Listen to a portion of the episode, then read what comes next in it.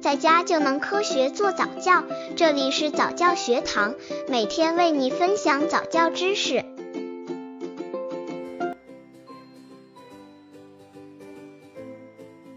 怎样让宝宝学会自己选择？当不会走路的宝宝还在我们怀里吃奶的时候，一切似乎都那么简单，我们几乎可以替他做出所有的选择和决定。我们决定他什么季节该穿什么衣服，我们决定他什么时候该洗澡，我们甚至决定给他玩什么，带他去什么地方。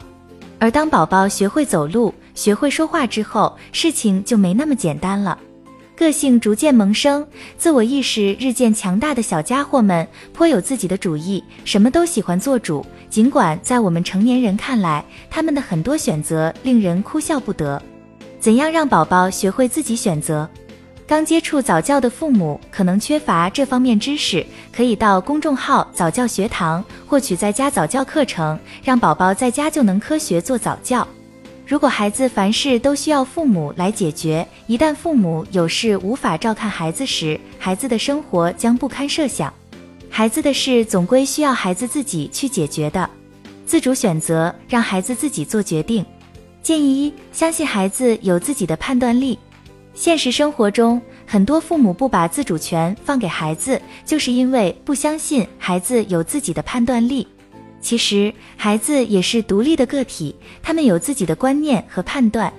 也许他们生活经验还不足，可能会出现错误的判断，但这种错误是可以理解的，也是必要的。他们需要从中吸取教训。没有足够的自由发展空间，没有足够的实践，将来需要孩子自己做判断的时候，就很可能束手无策。毕竟谁也不会一开始就能自主判断。建议二，要多征求孩子的意见。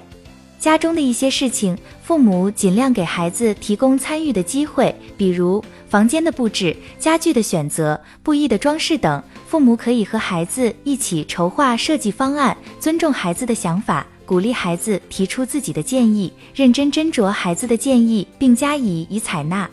在要求孩子做事时，家长不妨将命令式语气改为商量式语气，比如这件事能不能这样做，等等。这种表达方式会让孩子感觉到父母对自己的尊重，从而引导孩子独立思考，按自己的意志主动处理好事情。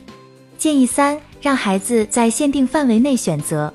当孩子自己选择做决定时，考虑到孩子知识经验的缺乏，父母可以给孩子一定范围的选择权利，也就是让孩子在限定的范围中进行选择。